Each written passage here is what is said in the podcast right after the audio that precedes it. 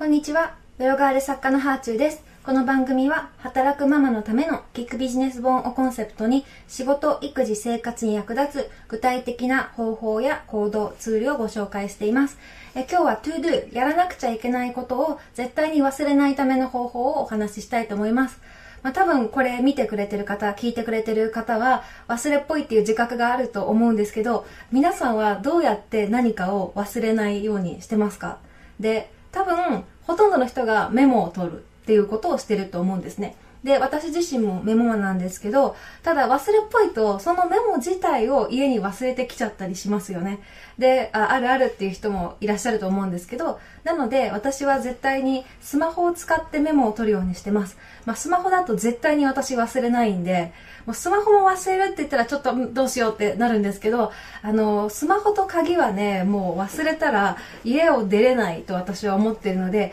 あの、家出かけるときは必ずスマホを持っていて、そこにもうメモを入れるっていうことにしてます。じゃあどうやっているかっていう具体的な方法なんですけど、LINE で自分宛てにメッセージを送ってます。ただね、あの、LINE って普通に使うと自分で自分にはメッセージを送れないんですよ。ただ、メンバーが自分だけの LINE グループを作ることができるんですね。多分あの LINE グループで LINE 使ってる人だったら絶対使ったことあると思うんですけどそこで、まあ、メンバーを自分だけ招待しておく。他に誰も招待しない。それで1人だけの LINE グループ作ってで私はそこの LINE グループをメモっていう風に書いてもうそこに ToDo をどんどんどんどん投げてますね。で、例えばじゃあ今日、あの、どっかお出かけ行くときに、あの、買い物も行こうと思ったら、じゃあ買い物で何買ってくるかみたいな、その、お買い物リストとかも、もう、あの、いつも私はパソコンでダダダって書いて、で、パソコンの LINE から自分の LINE 宛て、LINE グループ、メモ宛てに送ってるんですけど、でそれで、あの、LINE で送っておいて、で、出先でお買い物しながらその買い物リストを見る、みたいな感じです。で、このメモっていう LINE グループは私にとってはもう使い捨てのメモで多分その紙に書いたら一回一回捨てるようなレベルのもの終わったら捨てる付箋みたいな感じで使ってますねだからもう全然振り返らないし見返さなくって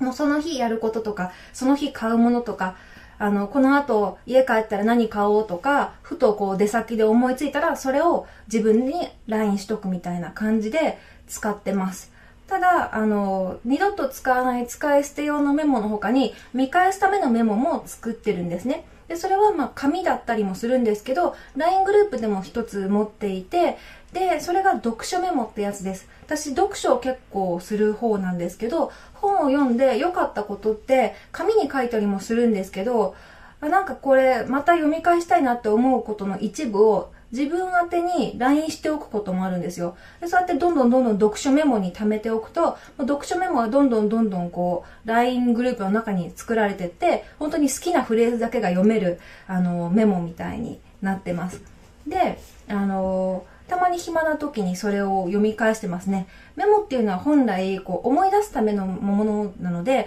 その振り返る時間がなかったら活用できないんですよ。まあ本当に目標とかもそうだと思うんですけど書いて書きっぱなしで満足して終わるとかじゃなくてあのちゃんとその目標とかを毎日見て自分を鼓舞するために使うとかなんかちょっと初心を忘れた時にそれを見直して奮起するみたいな感じで使う人多いと思うんですけど、まあ、私にとっての読書メモはそんな感じですね。ふとした時にこう、こまめに読み返して、で、まあ読んだ本の自分のさに刺さった部分を眺めて、あ、頑張ろうって思ったりとか、あ、すごいいいフレーズだなって思ったりとか、まあ、そんな感じで活用してます。なのでね、この LINE グループのいくつか持っておくとすごく便利だと思います。で、あの、インターネットで見つけてまた読み返したいなっていう後で読むみたいな記事とかね、自分にメッセージしといたりとか、